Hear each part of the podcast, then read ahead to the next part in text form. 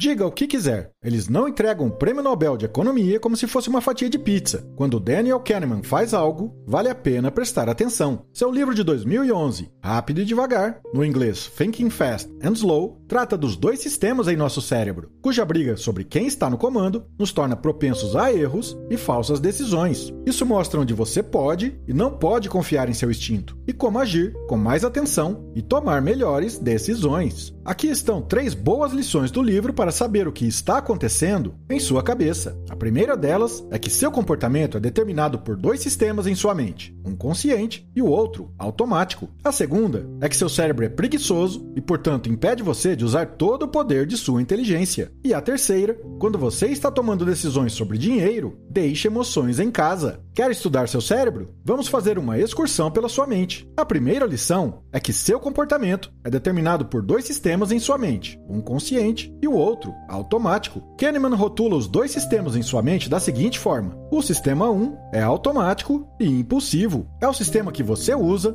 quando alguém entra pela porta do metrô e você instintivamente se vira para a porta. Ou que faz você comer todo um saco de batatas fritas na frente da sua TV, quando você poderia ter apenas uma pequena porção. O sistema 1 é um remanescente do nosso passado e é crucial para nossa sobrevivência. O fato de não ter que pensar antes de pular quando um carro buzina para você é um sistema muito útil, não acha? O sistema 2 é muito consciente, consciente e atencioso. Ele ajuda você a exercer autocontrole e deliberadamente concentrar sua atenção. Esse sistema está funcionando quando você está encontrando um amigo, tentando localizá-lo em uma enorme multidão de pessoas, pois ajuda você a se lembrar como eles se parecem e a filtrar todas essas pessoas. O sistema 2 é uma das adições mais recentes ao nosso cérebro e tem apenas alguns milhares de anos de idade. É isso que nos ajuda a ter sucesso no mundo de hoje, onde nossas prioridades mudaram de conseguir comida e abrigo para ganhar dinheiro, apoiar uma família e tomar muitas decisões complexas. No entanto, esses dois sistemas não apenas alternam perfeitamente ou trabalham juntos, eles muitas vezes brigam sobre quem está no comando, e este conflito determina como você age e se comporta. A lição número 2 é que o seu cérebro é preguiçoso e faz com que você cometa erros intelectuais. Aqui está um truque fácil para mostrar como este conflito de dois sistemas afeta você. É chamado de problema de morcego e bola. Pense no seguinte: um taco de beisebol e uma bola custam 1 dólar e 10. O bastão custa 1 dólar a mais que a bola. Quanto custa a bola? Vou te dar 2 segundos. Te peguei? Se a sua resposta instantânea inicial é 10 centavos, lamento dizer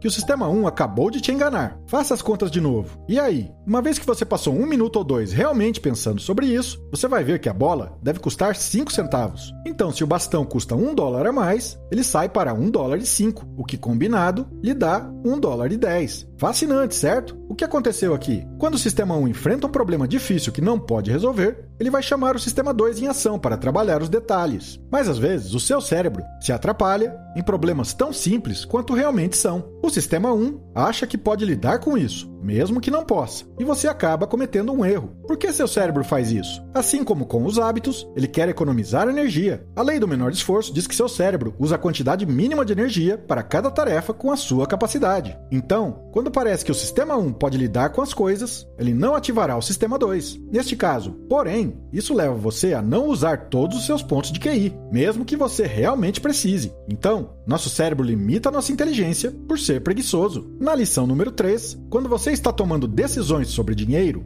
deixe suas emoções em casa. Embora a pesquisa de Milton Friedman sobre economia tenha construído a base do trabalho atual no campo, eventualmente chegamos ao fato de que o Homo economicus, o homem ou mulher que só age com base no pensamento racional, introduzido pela primeira vez por John Stuart Mill, não se assemelha muito a nós. Imagine esses dois cenários. No primeiro cenário, você recebeu mil dólares. Então você tem a escolha entre receber outro, fixo, de 500 dólares, ou tomar uma aposta de 50% para ganhar outros mil dólares. E no segundo cenário, você recebeu 2 mil dólares. Então você tem a escolha entre perder 500 dólares fixo ou apostar com 50% de chance de perder outros mil dólares. Que escolha você faria para cada um? Se você é como a maioria das pessoas, você prefere pegar o cofre de 500 dólares no cenário 1, mas a aposta no cenário 2. No entanto, as chances de acabar em mil dólares, 1.500 ou 2 mil dólares são exatamente as mesmas em ambos. É isso mesmo. A razão disso tem a ver com a aversão à perda. Temos muito mais medo de perder o que já temos, pois estamos ansiosos para conseguir mais. Também percebemos valor com base em pontos pontos de referência. A partir de 2 mil dólares, faz você pensar que está em uma posição inicial melhor, que você quer proteger. Por fim, ficamos menos sensíveis ao dinheiro, chamado princípio da sensibilidade decrescente, quanto mais temos. A perda de 500 dólares quando você tem 2 mil parece menor do que o ganho de 500 dólares quando você só tem mil dólares. Então, nesse cenário, é mais provável para você se arriscar. Esteja ciente dessas coisas. Só de saber que suas emoções tentam confundi-lo na hora de tratar de dinheiro, isso vai ajudá-lo a tomar melhores decisões. Tente considerar estatísticas, probabilidade e quando as probabilidades estão ao seu favor, haja de acordo. Não deixe as emoções atrapalharem onde não tem negócios. Afinal, a regra número 1 um, para qualquer bom jogador de pôquer é: deixe suas emoções em casa. O pensamento de Kahneman em Rápido e Devagar lembra um pouco de Antifrágil de Nassim Nicholas Taleb. Muito científico, tudo apoiado em matemática e fatos, mas simples de entender. Eu recomendo este livro.